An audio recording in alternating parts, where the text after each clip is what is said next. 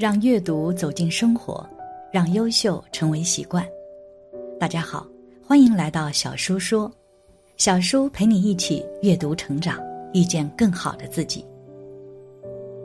今天要给大家分享的是，台湾第一殡葬师，在殡仪馆工作十年，我遇到了很多事，一起来听。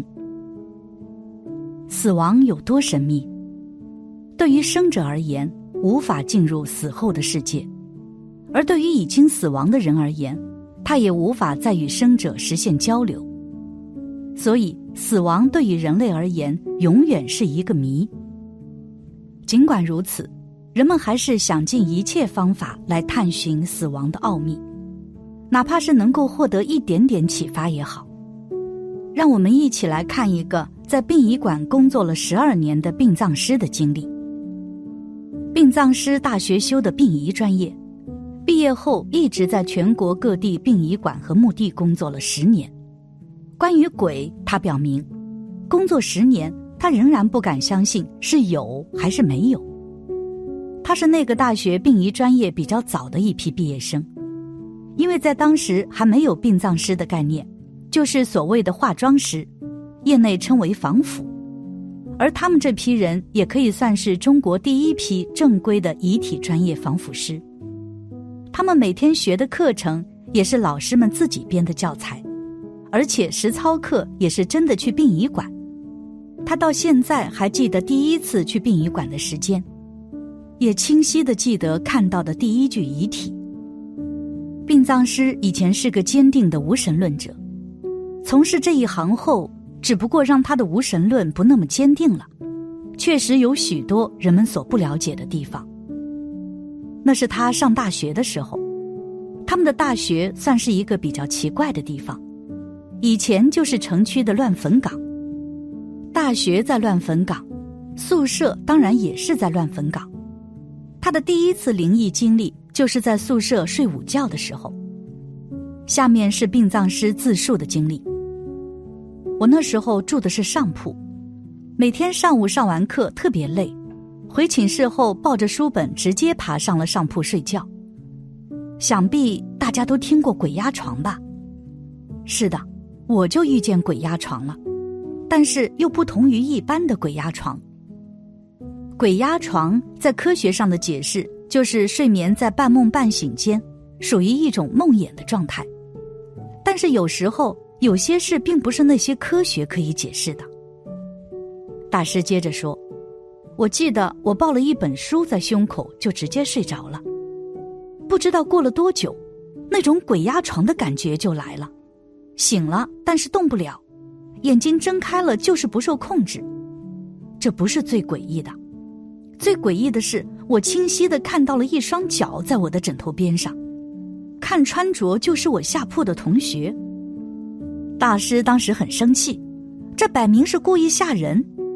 可是现在想想太不对劲了。他在上铺，如果要站起来必须弯着腰。他下铺的同学身高一米八七，体重两百多斤，他不可能这样站着吓人，更不可能让人一点都不知道。经历过鬼压床的人都知道，鬼压床的时候是没有时间观念的，一会儿可能就是很久。很久，说不定就是一瞬间。大师说，醒了之后，我就直接找我下铺的哥们儿算账去了。可我们全寝室的室友一起作证，他在下铺玩游戏，从来没动过。我当时也就没太注意的过去了。直到第二天，还是和昨天一样的节奏，下课特别累，抱着书倒床上就睡觉，结果相同的事情又发生了。结果这次站在我枕边的换成了隔壁寝室的一个人。这回我是真的相信，并不是大家对我的恶搞了。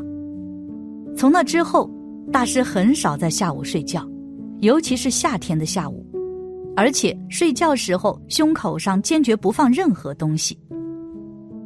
下面一个是这位殡葬师从同行那里听来的故事，说是一个同行在殡仪馆里工作。现在很多殡仪馆都有专门的灵堂，还有代客守灵的业务。确实，随着社会节奏的变快，人们已经匆忙到没时间给老人守灵的地步。所谓待客守灵，就是帮去世人的亲属在灵堂守灵。那位同行的主要工作就是待客守灵。他说，那晚上他就觉得不对劲。去世的是一位心脏病的老，七十多岁，看上去很安详。家属匆匆送来遗体，交了钱要待客守灵，三天后火化，然后又急匆匆的走了。同行本就是胆子极大的人，就这样，他一个人和一个去世的老大爷在灵堂里待了整整三天。他说，这三天是他接的业务中最奇怪的三天。因为总感觉有人在暗处看着他。到了第三天准备火化的时候，家属在看着化妆师给老大爷化妆的时候，同行就忽然感觉到不对劲，因为他总感觉这位老大爷没去世，可是医学上检查确实已经死亡。直到把老人送进纸棺，准备推到火化炉的时候，纸棺里面传来了敲东西的声响。家属和同行的火化工人都已经吓得腿软了，要着急把纸棺推进火化炉。同行赶紧上去拦住，拉开了纸棺。老人还有呼吸，手指在敲打着纸棺底部。接着就是救护车来把老人拉到了医院，最后抢救了过来。这件事当时在他们业内传得很广。其实到了殡仪馆，没有完全死透的事儿时有发生。可是，当那位老人清醒后的一句话，吓得殡仪师和老人儿女汗毛竖立。我养你们几十年，你们给我找一个外人来守灵。同行一再的强调，在守灵之前，他试过，老人是完全没有生命迹象的。有些时候，有些事真的不是科学能解释的，让人不信也得信。有一位学生物工程的教授。他是博士后的文凭，并且在科学领域上也是一面旗帜。他就说：“不知道不是代表没有，人类总喜欢用无知去掩饰那些无所知的事情。”他一直相信鬼魂的存在，他的认知里那是一种生物磁场的作祟，只不过在绝大多数的情况下不会影响到我们人类自身。